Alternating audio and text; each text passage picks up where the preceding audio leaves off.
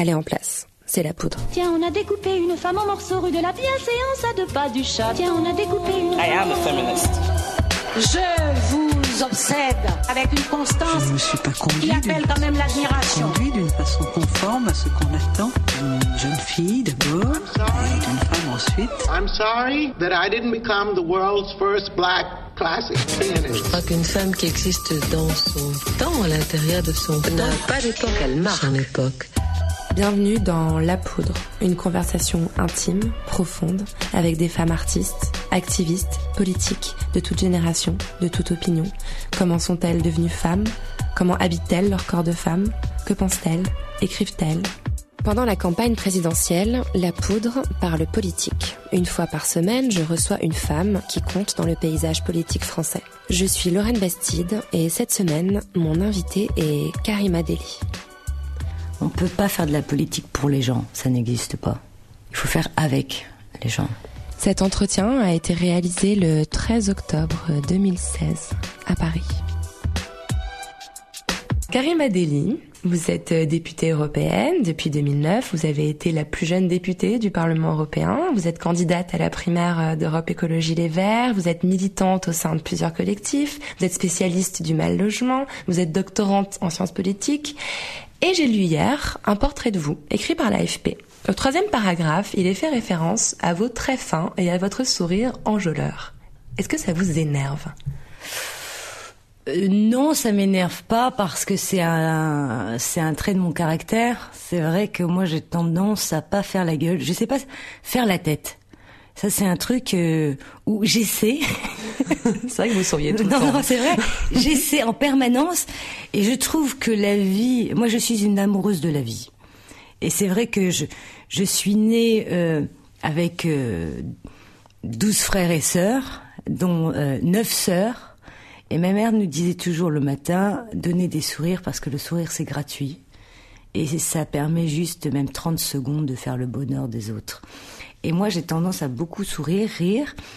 Et euh, ce côté un petit peu qui manque aussi parfois dans un climat morose dans lequel on est, euh, ça, ça permet d'avoir aussi des, des moments où euh, les gens réapprennent justement à, à sourire parce que quand quelqu'un vous sourit, vous avez soit tendance à dire euh, je le connais ou je le connais pas, ou soit vous répondez par un autre sourire. Donc euh, la vie est belle. Ouais, vous avez sourire. raison. C'est une belle éducation que vous avez reçue. Vous avez grandi à Tourcoing. C'était comment de grandir là-bas? Alors je suis née à Roubaix. À Roubaix, c'est euh, une ville du Nord. C'est une ville qui est marquée euh, beaucoup par ce qu'on appelle des, les indicateurs rouges. hein. C'est vraiment une une ville où il y a énormément de pauvreté, où on a subi la désindustrialisation du Nord. Donc je suis née à Roubaix et je suis j'ai vécu à Tourcoing. Tourcoing est une ville aussi euh, marquée par euh, le textile hein, et euh, donc une ville ouvrière à la base. Comment c'est de grandir dans une ville ouvrière? Eh ben c'est super au fait. moi c'est, moi c'est ma grande fierté quand je quand souvent je dis aux autres que je viens de Tourcoing avec le 1 du Nord. J'ai beaucoup de plaisir parce que la caractéristique des gens du Nord, et c'est pas une fable, c'est vraiment la générosité. Euh, le Nord a été, et notamment euh, ma ville, c'est vraiment une, une ville où les, euh, où les habitants tiennent ça.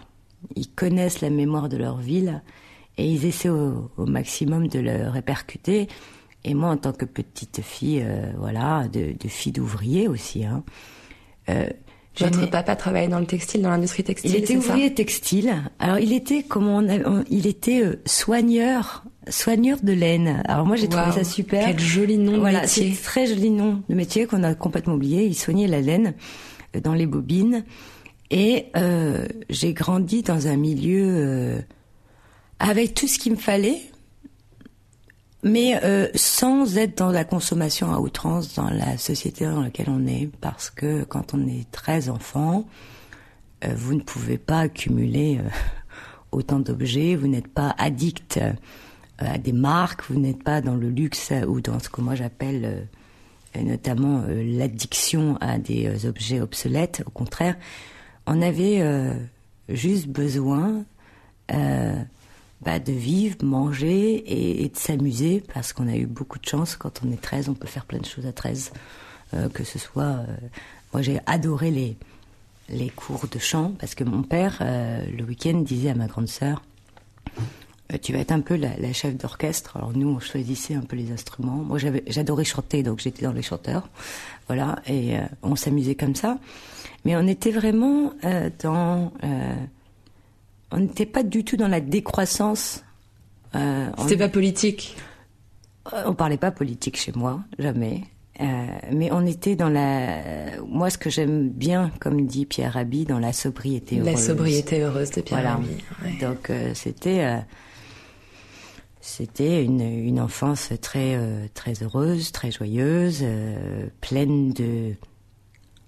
Je, pense que je ne retrouverai plus ça, c'est-à-dire euh, pleine aussi de, solidarité, parce que quand vous êtes nombreux, forcément, il y a des, c'est plus de la, il n'y a pas de compétition, il y a vraiment de la collaboration, il faut se serrer les coudes, et euh, et je dis merci à mes parents parce que oui, ils nous ont énormément euh, apporté d'amour, ils nous ont bien éduqués. Et aujourd'hui, moi, je suis tellement fière de venir du milieu dans lequel je, je suis née. Et quand je regarde dans le monde dans lequel je suis, qui est un monde politique qui est très euh, sclérosé, c'est un monde politique qui, euh, qui, euh, pour moi, même en tant que femme, euh, venant d'une classe populaire, étant petite, à aucun moment dans ma vie, je m'étais dit que j'allais rentrer dans ces institutions parce que pour nous, elles étaient inaccessibles. C'était lointain.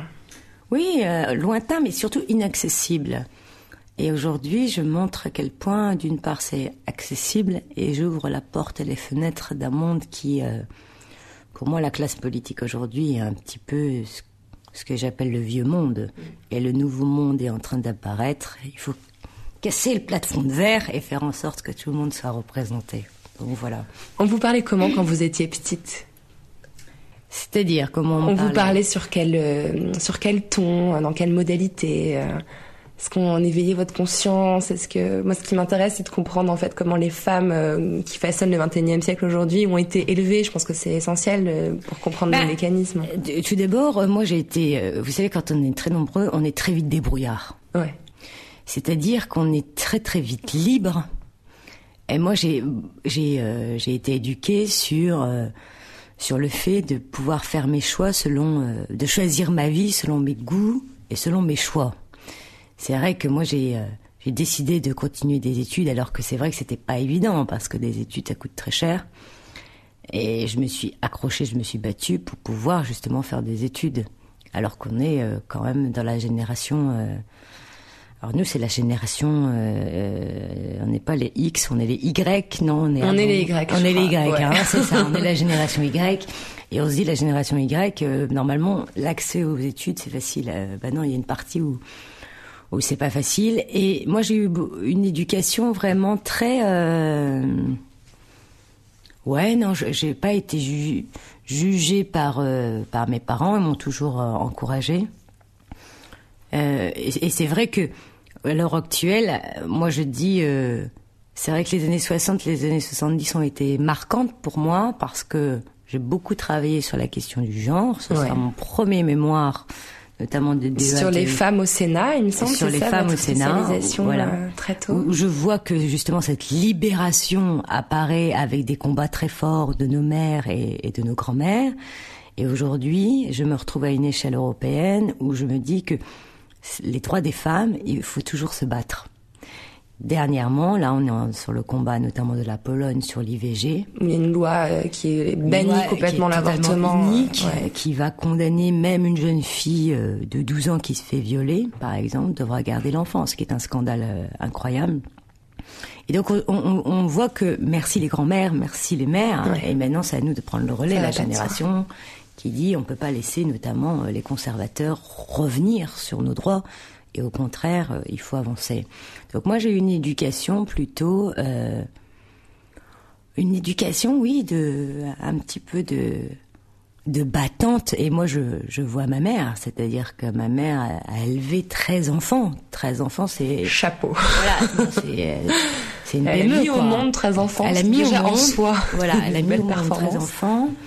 elle a, elle a géré, euh, elle a élevé 13 enfants d'une manière euh, incroyable, puisqu'on a tous fait des études. Et, euh, et parfois, je me demande si elle s'est pas oubliée un petit peu, parce que euh, parce qu'élever 13 enfants, passer sa vie à être une très très bonne mère, nous, on est la génération qui pouvons être mère, on peut être député, on peut être femme amoureuse, on peut, euh, on peut être épouse, etc. En fait, on a vraiment le choix.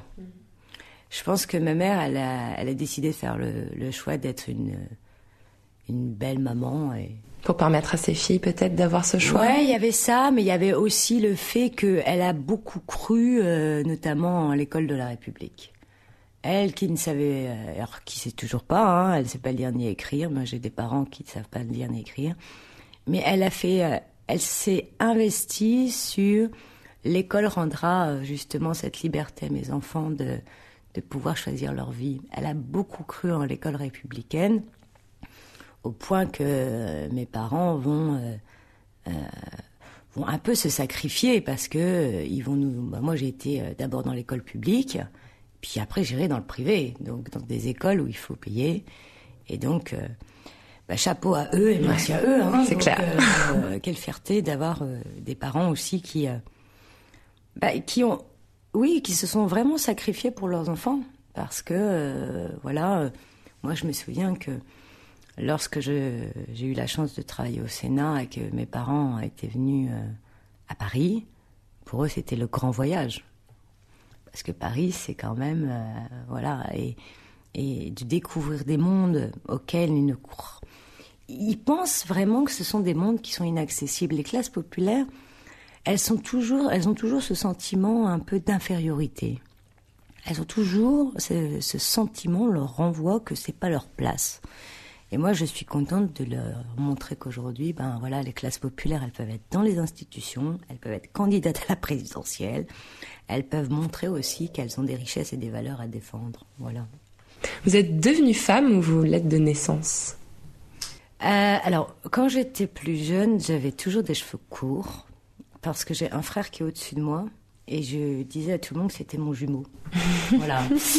Euh, ouais, c'est mon grand confident, c'est mon meilleur ami. euh, c'est tout pour moi. Et euh, j'étais très très féminine déjà petite. En même temps, quand on a neuf sœurs, c'est c'est plus facile. Mais euh, je, je crois que je vais découvrir euh, le sens de ce qu'est la féminité. Euh, c'est en lisant très tôt d'ailleurs Bo- Bonjour tristesse de Sagan. Alors moi je suis une grande fan de Sagan. Je n'ai pas le côté, j'aime bien le côté totalement décalé. La tête brûlée aussi, qu'elle était un peu? Oui, et puis la, la femme, il faut lire. Moi, j'ai moi j'ai tout lu de, de Sagan, mais je, je pense que c'est la femme qui montrera à quel point dans les années 50, avec son premier livre, elle est complètement dans la dans la, elle est dans l'excès. Elle va chercher l'excès, c'est-à-dire qu'elle va montrer à quel point il n'y a pas de limite dans cette liberté lorsqu'on est femme. Lorsque Bonjour Tristesse apparaît, on va l'appeler quand même le petit, le petit, euh, le petit euh, vilain canard. On va, on va donner quand même des noms très très durs. Elle a 19 ans, elle a les cheveux courts, elle fume des clopes, elle Oui, est, elle elle va est très irrévérencieuse. Il faut savoir qu'à l'époque, c'était quand même, euh, c'était pas dans la norme, hein. Et elle va montrer à quel point. Alors c'est pour ça que moi, moi, j'aime beaucoup Sagan. J'aime beaucoup Sagan par par l'écriture, mais j'aime beaucoup aussi cette femme qui qui va prendre sa vie, qui va la vivre à fond, parfois par excès. Euh, bah, c'est pas mon cas, hein, vivre dans la course à la dans les voitures ou dans la drogue, etc. Je rassure tout le monde, c'est pas mon cas. Mais j'aime ce côté de vivre les choses à fond. Je pense que la vie aujourd'hui, elle est trop, euh, elle est trop courte. Elle peut nous réserver de très mauvaises surprises, malheureusement. Et faire en sorte que moi, quand je m'investis, je m'investis à fond et jusqu'au bout. Et Sagan, c'était aussi ça, cette écriture qui est une, écriture de vie mais surtout une écriture de une écriture parfois très très mélancolique parce que ce qu'elle vit à l'époque est très douloureux. Et en même temps, elle va en faire une arme.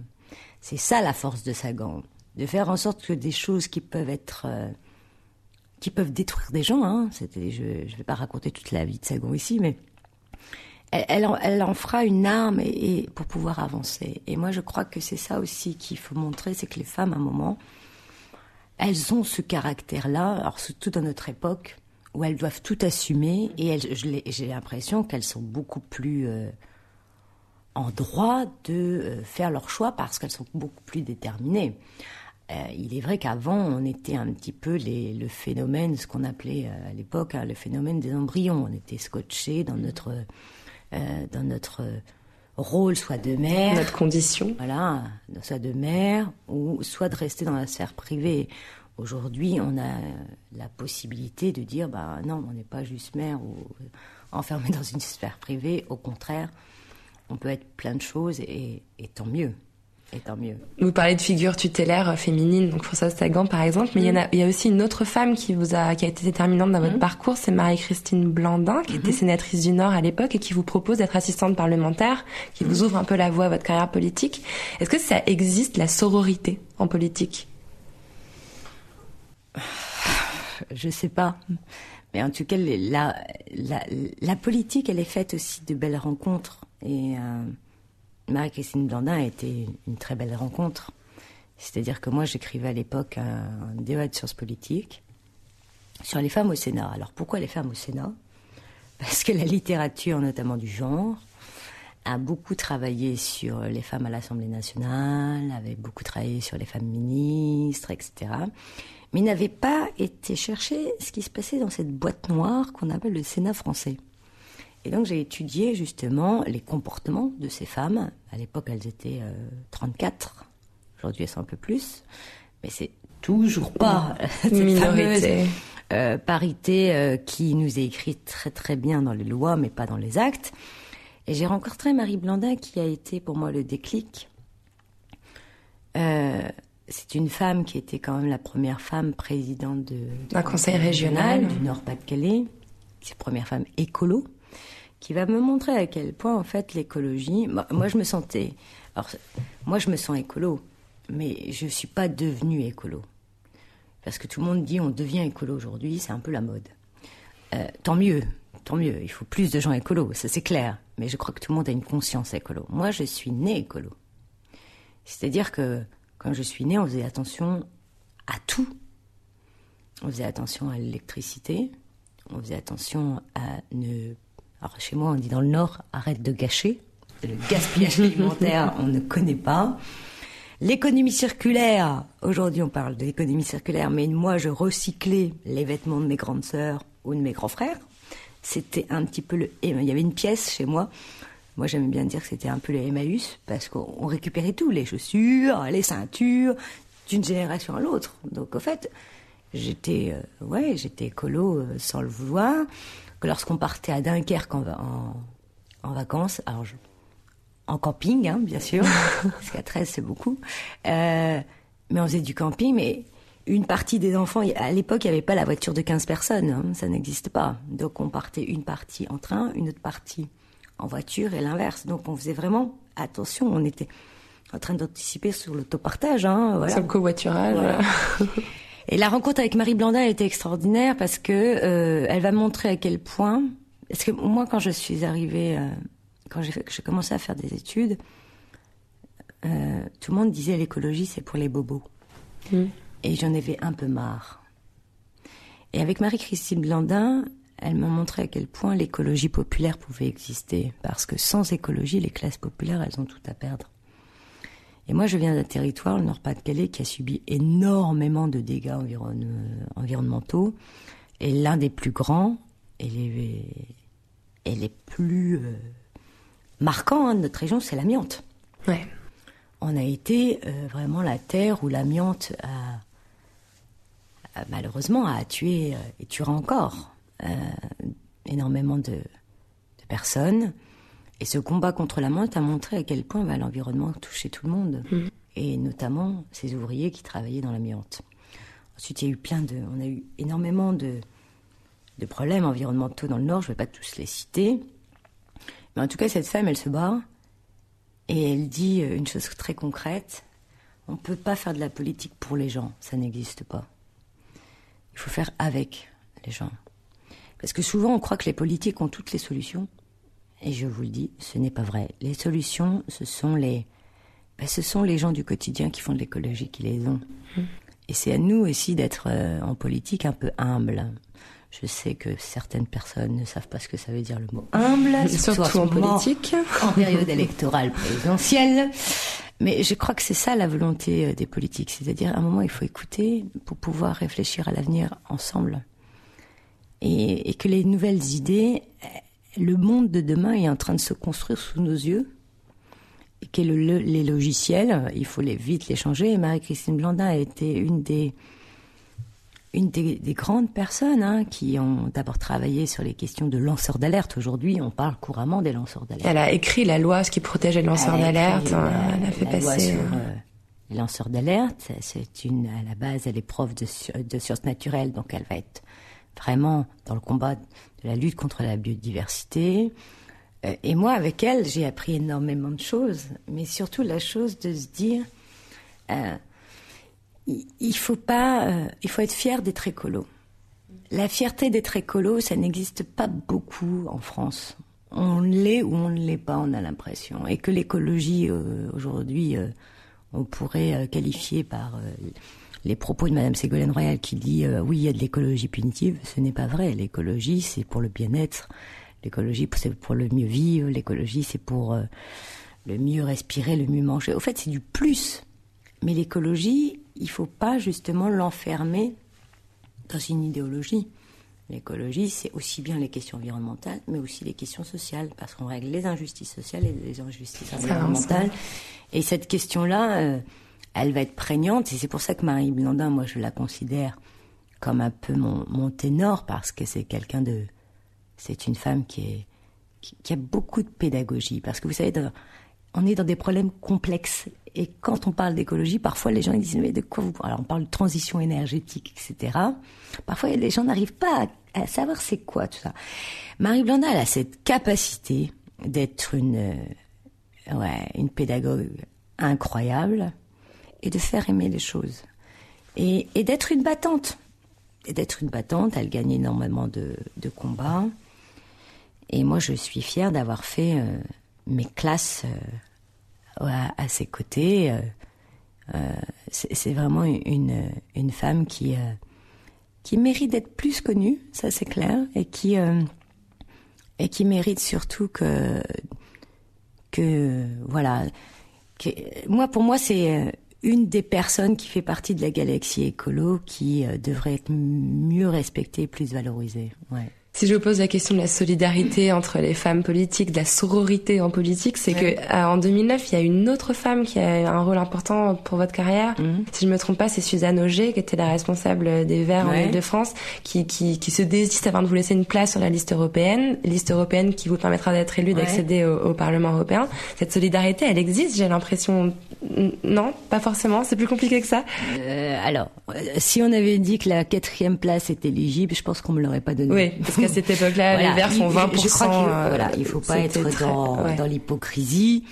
Euh, durant en 2009, on était dans une euh, très jolie liste. Hein, quand quand ouais. Bendit m'appelle et me dit euh, Est-ce que tu veux être sur ma liste Je lui dis d'accord, mais à une condition, faut pas que je sois élu parce que j'écrivais ma thèse. Oups.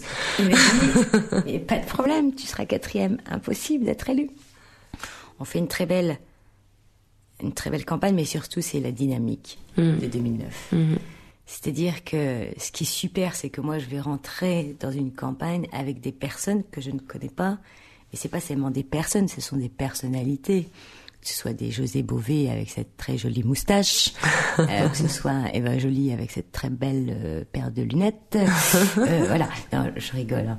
Mais c'est toutes des personnalités qui ont des parcours totalement différents, des combats totalement différents, mais en même temps, on n'a qu'un objectif, c'est tous de parler d'écologie et d'Europe. D'où le nom Europe, Europe écologie.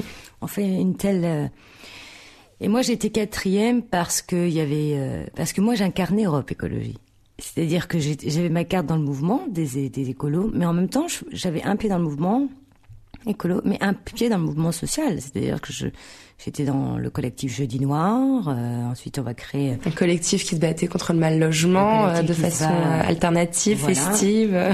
voilà, souriante, et de montrer à quel point, en fait, j'étais, j'étais les deux casquettes. C'est-à-dire, je venais du monde associatif, en même temps, j'avais un engagement politique, et les deux, ça faisait Europe Écologie. Et la cerise sur le gâteau, c'est que euh, tout le monde m'a dit que je ne serais pas élue. Donc Suzanne Auger, parce qu'il y a eu des espèces de votes internes, etc. Et euh, moi, je suis arrivée à quelques voix de Suzanne Auger. Et ce, qui s'est passé, c'est qu'il y avait Denis Cohn-Bendit, euh, Eva Joly, euh, Pascal Canfin en trois. Et ensuite, il voulait quelqu'un de jeune et dynamique pour. mais non, mais je crois qu'il faut pas se mentir, qui incarne aussi une nouvelle génération. Et donc, c'est moi qui. Euh, voilà, j'ai eu cette place, mais sans penser que j'allais être élue, au fait. Et donc 20%, enfin ça, c'était c'était hier, hein, 2009, 20% C'était à aux élections. C'était il y a 7 ans, on faisait 21% en Ile-de-France. C'est énorme. C'est plus qu'énorme, mais on avait euh, cette envie de faire partager que on aime l'écologie. Et euh, sept ans après, euh, à l'heure actuelle, moi je suis assez fâchée contre la direction de, de notre parti parce que parce qu'ils se sont affermés dans ce que moi j'appelle des débats stériles, euh, de la politique politicienne, euh, des jeux euh, stratégiques pour des postes. On voit le résultat aujourd'hui. Et c'est pour ça que je vais aussi à, cette primaire. C'est pour tourner la page de l'échec durant sept ans de l'écologie politique, de dire que l'é- l'écologie c'est pas condamné à faire 1%, et surtout de dire mais les gens aiment l'écologie. Ils sont sont déjà écolos. écolos. Tout le monde est écolo. Ils trient leurs déchets, ils font attention à leur consommation d'énergie, euh, d'eau, même de viande, hein, même de viande. Ils font attention à la condition animale. Ils s'émeuvent du réchauffement climatique. Sauf que l'offre politique, elle n'est pas incarnée. Ben moi, je, je propose d'être cette nouvelle incarnation et de montrer, vous allez voir, que le projet euh, de l'écologie en tant que telle en France, c'est enthousiasmant. Pourquoi? Parce que l'écologie, c'est l'avenir. Et donc, il y a tout à faire. Et c'est ça qui est génial. Et de montrer que l'écologie, c'est la solution à l'emploi, au mieux vivre, euh, euh, pour la question euh, de la démocratie. Tout ça, c'est de l'écologie. Donc, allons-y, n'ayons pas peur, comme euh, dirait le pape. Vous citez le pape, là, sérieux Alors, en 2009, vous devenez députée européenne et j'ai lu une interview de l'époque où vous disiez « Il m'a fallu quelques jours pour réaliser et accepter un costume qui m'apparaissait trop grand pour moi. Mais en bossant, je me suis dit que tout irait bien. J'ai l'impression qu'un homme n'aurait jamais dit ça. Peut-être que je me trompe. Euh, oui, c'est vrai, mais mais c'est surtout, c'est c'est pas, le, je crois que c'est pas le fait, euh, il y a le fait d'être femme, mais il y a le fait d'être dans- quand vous arrivez, vous avez 29 ans, c'est très jeune en politique, et vous regardez la sphère, euh, le prototype euh, de l'homme politique, c'est un mâle blanc de 60 ans, et vous, vous arrivez, vous êtes jeune, euh, euh, issu de l'immigration, activiste, écolo, et ensuite de ça, vous avez plein de combats derrière vous. Et la seule carte qu'il faut jouer, c'est de montrer que les femmes, elles sont aussi compétentes que les hommes. Et je n'aime pas. Alors moi, j'avais dit, euh, c'est pas ce costume était trop grand, c'est que moi, je me taille mon propre costume, mon propre costume. Je ne veux pas ressembler à, à la classe politique telle qu'elle est. Pour moi, c'est une classe politique qui est euh, cynique, qui est fataliste, qui, euh, euh, joue à coups de petites phrases dans la presse, mais qui ne règle pas les problèmes euh, des citoyens. Et puis, il n'amène pas à une nouvelle aventure. Je crois que il faut aller réveiller le cœur des gens. Il faut qu'ils s'engagent, mais il faut pas qu'ils s'engagent sur n'importe quoi. Et ensuite, il faut vraiment faire en sorte de les accompagner. Et c'est pour ça que moi, je préfère tailler mon propre costume. Mon costume est très simple. Alors, je n'ai pas de tailleur en politique. Parce que ça, c'est une question qui m'est euh, souvent posée. Comment vous vous habillez, c'est ça? Oui, souvent, euh, justement, les codes, les codes des institutions chez les femmes sont euh, reconnaissables par le vêtement. C'est quand même assez incroyable. On se rappelle de l'épisode de la robe de Cécile Duflot à l'Assemblée. Voilà, on peut se souvenir de cette, euh, de la fameuse veste rose de Rosine Bachelot. voilà, on retient ça. Hein et c'est pour ça que je, dis toujours que moi, je préfère porter mon costume. Mon costume, c'est de c'est trimballer ma bonne humeur dans ces institutions, mais aussi de bouger ces meubles qui sont là depuis trop longtemps. Euh, et, donc, c'est vrai que c'est pour, la classe politique. Quand je suis arrivée au Parlement, moi, je portais, euh, voilà, je portais des jeans avec euh, euh des t-shirts euh, avec des inscriptions dessus. Pour eux, c'est totalement nouveau. C'est-à-dire, voilà, et je fais des coups d'éclat dans les institutions. Un exemple, un exemple très concret, quand je suis arrivée, euh, c'était l'élection de, de Monsieur Barroso. Monsieur Barroso, vous avez vu les petits problèmes qu'il a aujourd'hui. c'est un hein, peu compliqué pour lui aujourd'hui. Qui travaille, bah, maintenant, qui est membre quand même de Goldman Sachs, qui est un sacré problème euh, pour l'image de l'Europe. Et je suis arrivée, j'ai dit, je fais une campagne contre Barroso. Et donc j'avais un t-shirt avec la tête de Monsieur Barroso et un grand stop. Et j'ai lancé la campagne à l'intérieur du Parlement qui s'appelait Stop Barroso. Et c'est vrai que mes aînés se sont dit, mais qui est cette jeune femme qui ose? Et eh ben c'est ça aussi. Moi, j'ose.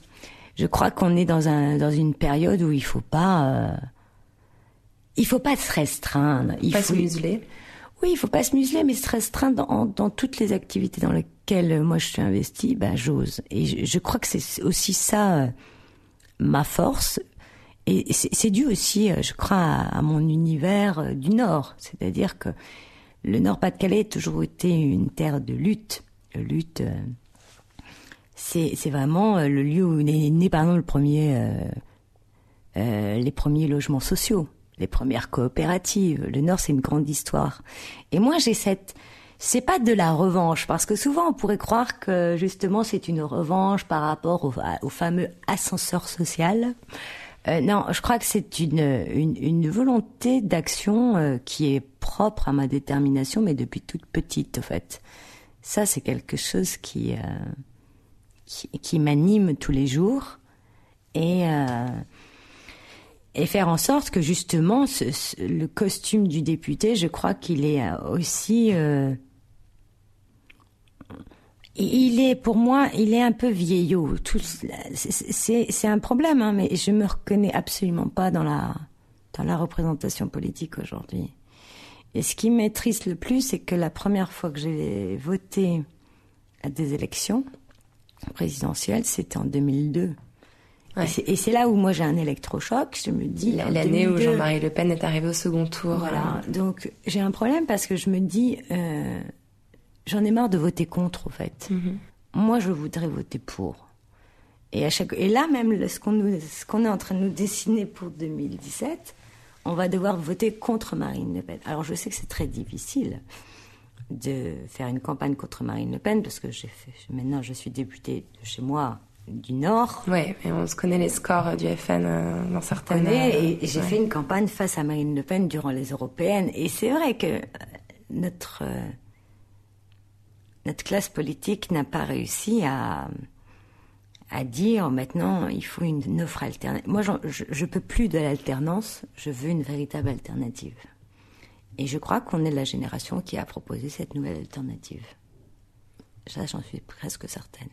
On parlait d'une classe politique qui est, qui est vieillotte, qui est cynique. On peut aussi la qualifier d'extrêmement sexiste. Vous avez créé il y a deux ans, un peu comme une blague, un Tumblr qui s'appelait Et sinon, je fais de la politique. Vous aviez invité vos collègues à poster les phrases les plus sexistes qu'on leur ait mmh. adressées. Est-ce que ça a marché? Est-ce qu'on vous parle un peu mieux depuis? Euh, oui, mais alors au Parlement européen, c'est pas pareil. Hein. Ah ouais. C'est beaucoup plus euh, feutré et c'est beaucoup plus respectueux parce que les cultures sont totalement différentes. En France, euh, ça l'est encore, je veux dire. Cette classe politique est très sexiste, euh, euh, machiste. Et ce Tumblr avait comme... Alors c'était, je l'ai lancé le jour de la journée des droits des femmes, le 8 mars. Le 8 mars. Et je vous montre, parce que j'étais sortie d'un colloque où j'avais été complètement choquée, où euh, j'avais fait un discours sur, tenez-vous bien, sur les financements, notamment avec les fonds européens. C'est assez technique. Et puis quelqu'un, euh, ben mon voisin, m'avait dit, mais votre discours est très technique pour une femme. Est-ce qu'on aurait dit ça à un homme? Évidemment que non. Bien sûr que non. Comme si nous n'étions pas capables, nous femmes, d'avoir justement des connaissances techniques. Mais nous, c'est l'émotion, la sensibilité. Et, voilà, et d'être dans des, dans des, euh, bah, dans des secteurs d'activité qui nous ressemblent, à le social, l'éducation, etc., etc. Et donc, je voulais montrer à quel point que si moi, en tant que député, j'avais ce genre de remarques, ça veut dire que énormément de femmes dans la classe politique devaient.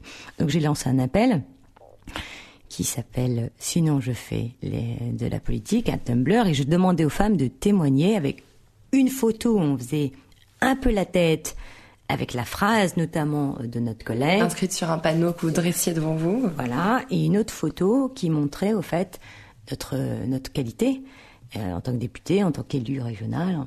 Et au fait, je me suis rendu compte très vite que les femmes politiques, notamment, euh, euh, un, ont joué le jeu, deux, montrer à quel point bah, cette question justement du sexisme en politique est très très prégnant, notamment dans nos institutions politiques. Et je vais me rendre compte également que ce n'est pas seulement dans la sphère politique, c'est aussi dans les entreprises, c'est aussi dans le monde associatif, etc.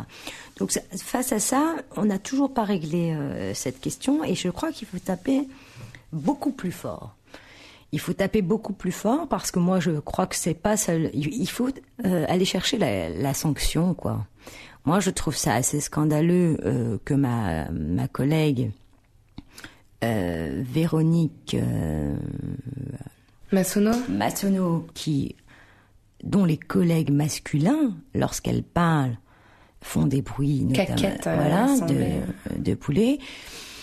Moi, c'est pas. Moi, je crois que ce genre de comportement montre à quel point les femmes vont devoir encore se battre. Maintenant, ça suffit. Il aurait fallu, je pense, euh, pas juste sanctionner en termes de revenus, ces, hommes. À un moment, il va falloir que on les on les pénalise d'une manière beaucoup plus prégnante, c'est-à-dire qu'ils ne peuvent pas avoir accès à ces fonctions-là s'ils ne sont pas respectueux.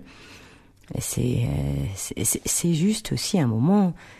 Euh, c'est juste un moment des, des comportements qui peuvent euh, parce que ça, ça, ce sont juste des anecdotes. Et souvent les, les hommes dans en politique vous présente ça comme de la blague. Alors souvent oui, c'est pas si grave. C'est pas très grave, voilà. Alors par exemple, ils vous disent bonjour ma chérie. Est-ce que nous, on oserait dire à nos collègues bonjour mon chéri? Salut mon chou. Voilà, ce genre de choses qui est inacceptable pour moi. En tout cas, je l'ai dénoncé, je continuerai à le dénoncer, mais maintenant, je crois que on a un moment où il va falloir sanctionner parce que si on veut vraiment une égalité de traitement, bah, l'égalité de traitement, elle va se faire aussi par un rapport de force le rapport de force, il faut qu'on le mène, pas seulement dans une mobilisation, mais aussi dans les actes, et peut-être que la loi peut servir aussi à ça. Ce qui n'est pas anecdotique euh, non plus, euh, c'est euh, un scandale qui a éclaboussé votre parti politique mhm. récemment, l'affaire Denis Baupin. Je mhm. rappelle pour les auditeurs, hein, un, élu d'Europe Écologie Les Verts accusé de harcèlement et ou d'agression sexuelle par 14 femmes du parti mhm. qui ont osé prendre la parole médiatiquement et juridiquement. Moi, ce qui m'a estomaqué, c'est le courage de ces femmes. Bah, il, faut, il faut reconnaître le courage parce que je crois que quel que soit l'endroit, le, le, parti, ou parce que ça se fait aussi dans les entreprises, etc., avant tout, c'est de la souffrance. C'est de la souffrance qui, euh, qui, à un moment, il faut aussi euh, dire bravo, vous l'avez dit, vous êtes courageuse, mais ensuite, il faut aussi tout un accompagnement de ces, de, de ces, euh, parce qu'elles ont été victimes, donc il faut aussi un accompagnement de ces victimes. Et il faut régler très vite la question qui, en 2016, n'est toujours pas réglée. Ce qui pose un véritable problème, encore une fois, c'est-à-dire est-ce que ces sujets-là, il faut attendre des scandales pour pouvoir en parler? Moi, lorsque je lance mon Tumblr, vous l'avez dit, hein, c'était en 2014, je veux dire, en deux ans, est-ce qu'on a fait quelque chose? Pas réellement. Est-ce qu'il faudrait pas faire des, vraiment hein, des campagnes publicitaires pour que les, femmes aussi se sentent protégées lorsqu'elles portent plainte? Quel, euh, quel accompagnement derrière on met en place? Donc ça veut dire aussi des moyens. Sur tous ces sujets là moi je, crois qu'il faut pas parce que euh, voilà on a parlé d'harcèlement pendant une semaine aujourd'hui on n'en parle plus du tout. Donc je crois qu'il faut aussi qu'on arrête à faire ce qu'on appelle de la politique du zap c'est-à-dire un sujet, euh, malheureusement, euh, l'autre d'une semaine à l'autre, alors que ce sont des sujets sur lesquels euh, ça, mérite vraiment des grandes réponses et ça mérite surtout, euh, ça, mérite qu'on qu n'en ait plus, quoi. Donc maintenant, il va falloir des actes concrets et pas juste d'être estomaqué. Ça y est, on a été estomaqué par cette histoire. Je pense que c'est, on a vu hein, les réactions des uns et des autres. Euh, ça arrive dans d'autres partis politiques, mais ça arrive aussi dans d'autres sphères. D'ailleurs, je pense que c'est peut-être pas un hasard si cette parole a été a émergé au sein d'Europe Écologie Les Verts et pas ailleurs. Enfin, je sais pas, j'imagine qu'il y a des histoires similaires au PS ou chez les Républicains, mais peut-être mmh. que les femmes ont moins la possibilité de s'exprimer. Europe Écologie Les Verts, c'est quand même le seul parti politique français à ne pas avoir à payer d'amende pour non-respect de la parité. Mmh. C'est un parti qui a présenté une candidate femme aux dernières élections présidentielles, Eva Joly. Est-ce que l'écologie est un terrain favorable au féminisme et aux femmes en général? Bah, je, je, crois que surtout, c'est que l'écologie est en avance sur son temps, notamment sur les questions euh, féministes, c'est-à-dire on n'a pas attendu euh, des années pour avoir une femme à la tête de notre parti. Euh, Dominique, Dominique Gouenet était déjà candidate femme, hein, la Bien première, sûr. ça fait des années.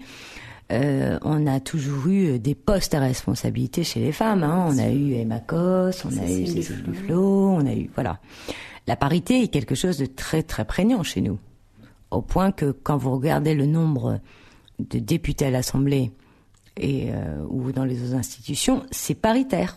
Ce qui est assez euh, incroyable. C'est le seul parti de France qui applique cette parité. Oui, mais, mais, mais pas seulement en France, c'est aussi au niveau européen. Ouais. Par exemple, beaucoup dans le groupe euh, des Verts au Parlement européen, vous avez deux coprésidents, une femme et un homme. C'est euh, pour nous, c'est ça fait partie de notre ADN. Euh, c'est des choses sur lesquelles on va pas revenir parce que c'est ancré. Maintenant, quand on regarde les autres partis politiques, ils ont quand même du mal. Hein, vraiment. Et, et, les femmes, apparemment, votent aussi plus écolo que les hommes. Alors, j'ai des chiffres qui sont un peu vieux, qui datent de 93, mais mmh. à l'époque, 9% de vote écolo chez les femmes contre 7% chez les hommes. Ouais, mais je crois que les femmes, elles sont en avance sur leur temps. Hein. C'est pas moi qui disais ça. Hein. L'avenir, euh, la femme est l'avenir de l'homme, hein, euh, entre Olympe de Gouges et, et, et les, femmes ont toujours, toujours, toujours été euh, en avance. Moi, je, re, je, regardais juste un chiffre euh, dans ma thèse, justement. Je regardais le nombre de femmes dans les filières universitaires, celles qui sont diplômées. On est 59% les filles à être beaucoup plus diplômées que les hommes. Quand vous regardez des filières, c'est incroyable. La médecine, la biologie, etc. On est majoritaire. La magistrature. La magistrature, oui, le droit, etc. On est majoritaire. Maintenant, notre représentation que on l'en fait, c'est c'est pas du tout la représentation, même au niveau euh, des mentalités. Donc ça aussi, il va falloir changer.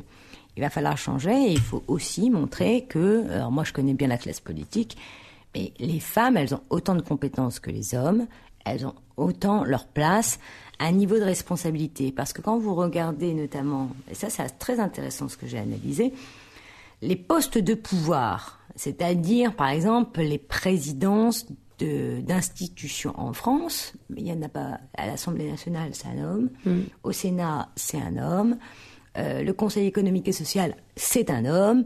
On peut toutes les prendre comme ça, ce sont toujours des hommes. Alors on a Christine Lagarde au FMI, euh, ça change, mais c'est quand même très très difficile, très très difficile. Hein.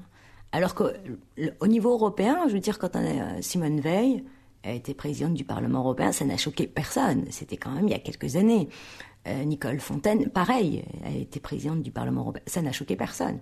Mais ensuite, il ne faut pas juste faire de la façade. C'est ça qui est important. Il faut regarder aussi à l'intérieur, parce qu'à l'intérieur, il y a des commissions qui ont aussi du pouvoir. On se rend compte que souvent, bah, la commission culture, c'est une femme, la commission affaires sociales, c'est une femme, mais la, la commission affaires étrangères, les finances, etc., Les postes sont genrés. Voilà. Et les postes sont genrés, ce qui est pas normal. Voilà. Bon, puis après, il y a Maud Fontenoy, quoi. ah oui, j'ai parlé de Maud Fontenoy. Ouais, dans, dans, le genre femme et écologie, euh, c'est quand même une figure qui reste référentielle pour les Français.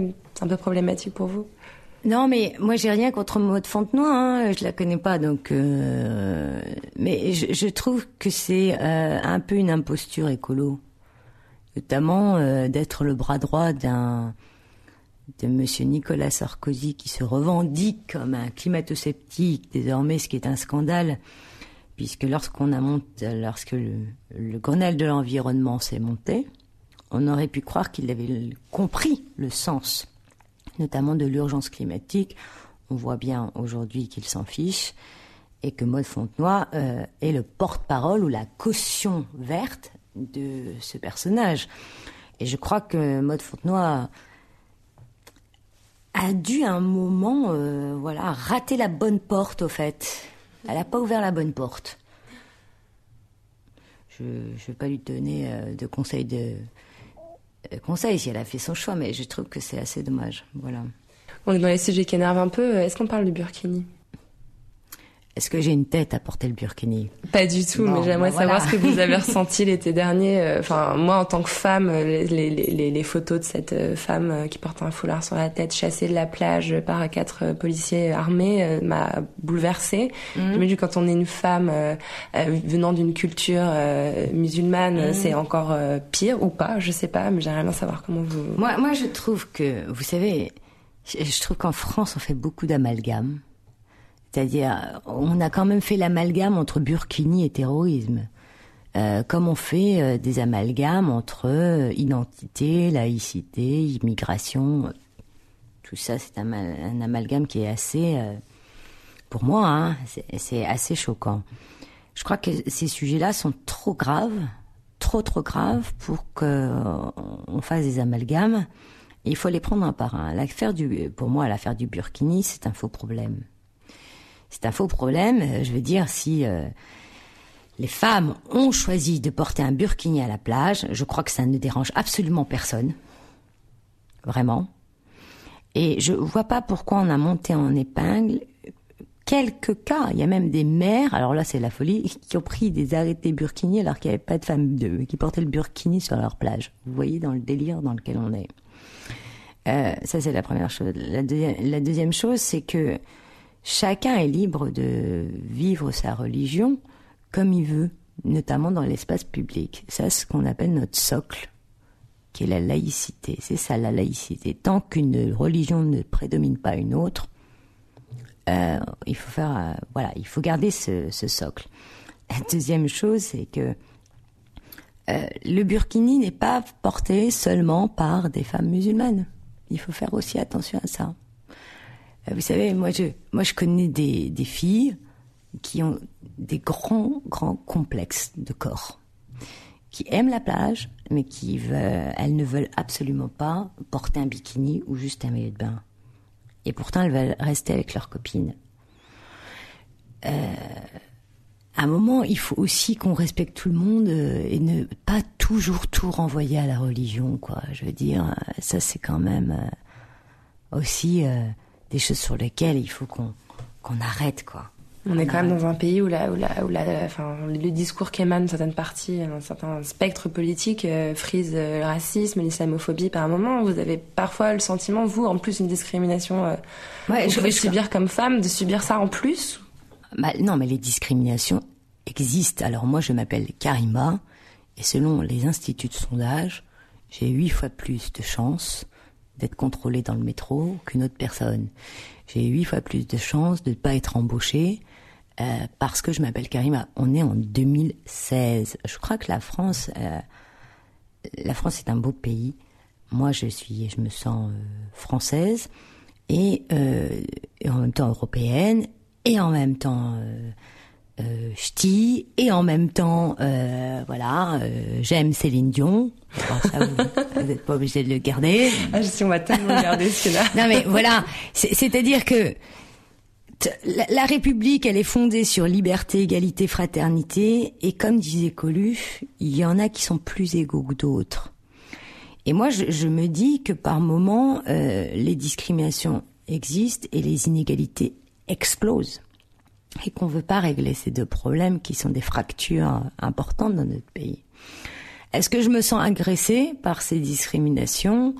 Euh, Moi, je crois que j'ai beaucoup souffert euh, euh, du fait que parfois euh, on pouvait me renvoyer à mes origines. Vous savez, quand j'étais quatrième d'une liste électorale, on me disait ah c'est la candidate de la diversité.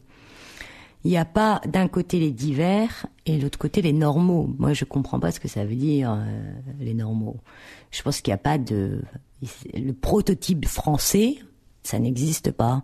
On est tous divers parce que justement, et c'est ça la, la, la, force de la France. Être français, c'est de respecter liberté, égalité, fraternité, mais c'est dans ce cadre-là qu'on est capable de s'épanouir.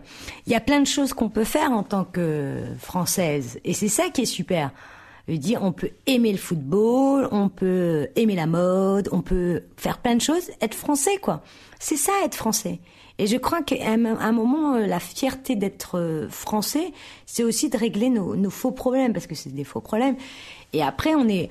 Je vais vous raconter une anecdote qui est un peu dure, hein, mais euh, lorsque j'étais en campagne en 2014, dans le Nord, les gens, il y a quelques personnes qui sont venues me voir, j'étais dans un marché, et quelqu'un m'a dit, mais votera pas pour vous parce que vous appelez Karima. Et Karima, c'est pas français.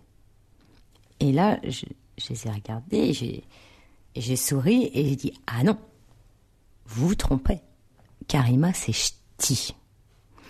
Pourquoi je leur ai dit ça? Et j'ai pris le temps hein, de leur expliquer que, en fait, Karima, elle fait partie d'une histoire aussi d'un territoire et que le Nord-Pas-de-Calais, bah, c'est un territoire où les vagues d'immigration étaient énormes. Et au fait, c'est ça la France. La France, elle est faite d'une histoire euh, faite d'immigration qui a été quand même c'est son histoire, il faut qu'elle l'accepte. Euh, et moi, je me sens euh, française, mais pas seulement. Et c'est pour ça que je préfère qu'on soit unis dans la diversité, parce que je, vous, vous avez une diversité que je n'ai pas, et il y a des choses sur lesquelles on va se compléter parce qu'on on vit en France et qu'on a des règles communes. C'est ça la France. Et à un moment, je crois qu'on est dans un dans un moment tellement morose, tellement crispé euh, en France, que c'est toujours tellement simple de trouver des boucs émissaires. Moi aussi, je pourrais trouver des boucs émissaires. Mais c'est tellement simple. Et ça, c'est la simplicité de la pensée politique. Moi, je crois qu'aujourd'hui, on est une génération qui, euh, qui accepte sa complexité, qui montre que oui, la France est multiculturelle. Et, et c'est ce qui fait sa grandeur à l'étranger. Hein. On reconnaît aussi la France grâce à ça. Et maintenant, il faut pas qu'elle ait, il faut pas qu'elle ait peur de ses démons, la France. Hein. Il faut qu'elle avance et vous allez voir, ça va bien se passer. Et qu'elle se souvienne qu'il y a eu deux trois étapes entre les Gaulois et aujourd'hui, quoi. Il s'est passé deux trois trucs. ça aussi, c'est quand même extraordinaire de nous redire ça. Quoi. On est dans le délire. Bon, alors je vais, vous poser une question très simple, mais un peu étrange, j'en conviens. Ah. Cette question, je la pose à toutes les femmes qui viennent parler avec moi dans la poudre, et elle répond à une obsession que j'ai, celle de l'utérus. Karima Deli, vous, vous entendez une obsession, une obsession pour l'utérus. Je pense qu'en fait, cette espèce de matrice qu'on porte en nous, qui nous, qui nous préconditionne à ah, concevoir, euh, en fait, euh, obsède aussi les gens autour de nous. On a, on a des enfants, bah, on est mère, on n'en a pas. Ah tiens, on n'est pas mère. Euh, Donc voilà, quel rapport vous entretenez-vous avec votre utérus? Bah, ça va bien, hein euh, voilà, cher, cher auditeur, tout se passe bien. non, euh, moi j'ai j'ai pas l'horloge biologique, c'est-à-dire que euh, je crois, je crois qu'on est aussi dans une société où euh, être mère, euh, ça, ça, se conçoit différemment. On peut être, voilà, on peut avoir des familles recomposées où on se retrouve mère comme ça. moi personnellement, donc je vous faire. alors c'est vrai que issu de 13 enfants, on pourrait me dire, oh là là, chez moi tout le monde fait des enfants. Non, on n'a pas tous fait des enfants, voilà, c'est un choix. Euh, moi, c'est euh, voilà, je, vous dis en exclusivité, c'est en cours de réflexion et euh, voilà. Non, mais moi, je je je, mets, pas la pression de l'horloge biologique. Mais, c'est une pression que la société nous met beaucoup quand même.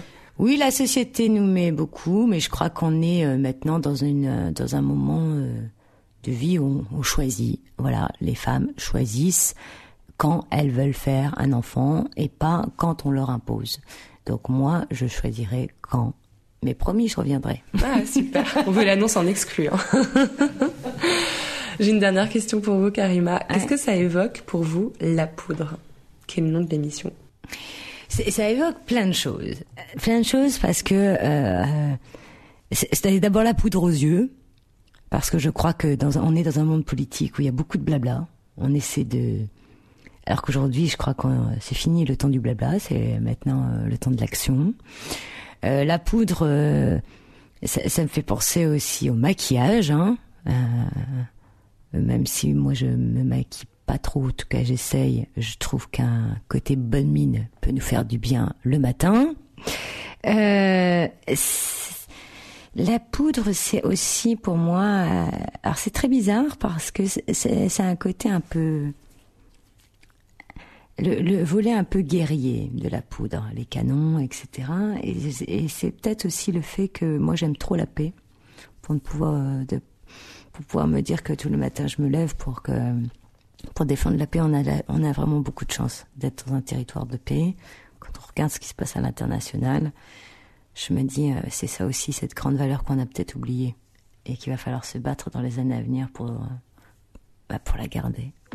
Merci à Karima Deli d'être venue faire parler la poudre avec moi. Si vous avez aimé l'émission, le mieux c'est de nous le dire avec des étoiles, 5 de préférence, sur iTunes. Vous pouvez aussi nous rejoindre sur les réseaux sociaux Twitter et Instagram où nous partageons toutes les recommandations culturelles de nos invités. N'oubliez pas de vous inscrire à notre fabuleuse newsletter sur notre site nouvellesécoutes.fr et cliquez sur La Poudre. La Poudre est une émission produite par Nouvelles Écoutes. Elle est réalisée par Aurore Meyer-Mailleux avec Zisla Tortello, assistante de production, et Zaki Halal pour le mixage. Retrouvez toutes nos émissions sur nouvellesécoutes.fr. Merci à l'hôtel Grand Amour d'avoir abrité cet enregistrement de La Poudre. C'est un endroit d'un raffinement exquis qui se trouve dans le dixième, en plein dans le quartier qui bouge, qui change, qui s'amuse à Paris. C'est vraiment beau ici. Là, par exemple, sous les yeux, j'ai une baignoire ancienne, à pattes, vous savez. Elle trône dans la chambre. Les murs sont turquoises, les rideaux gris perle. On s'y sent bien. En fait, on a envie d'y dormir. L'hôtel Grand Amour, c'est 18 rue de la Fidélité. Si vous réservez avec le code La Poudre, vous aurez une réduction de 10%. C'est cool, hein? À plus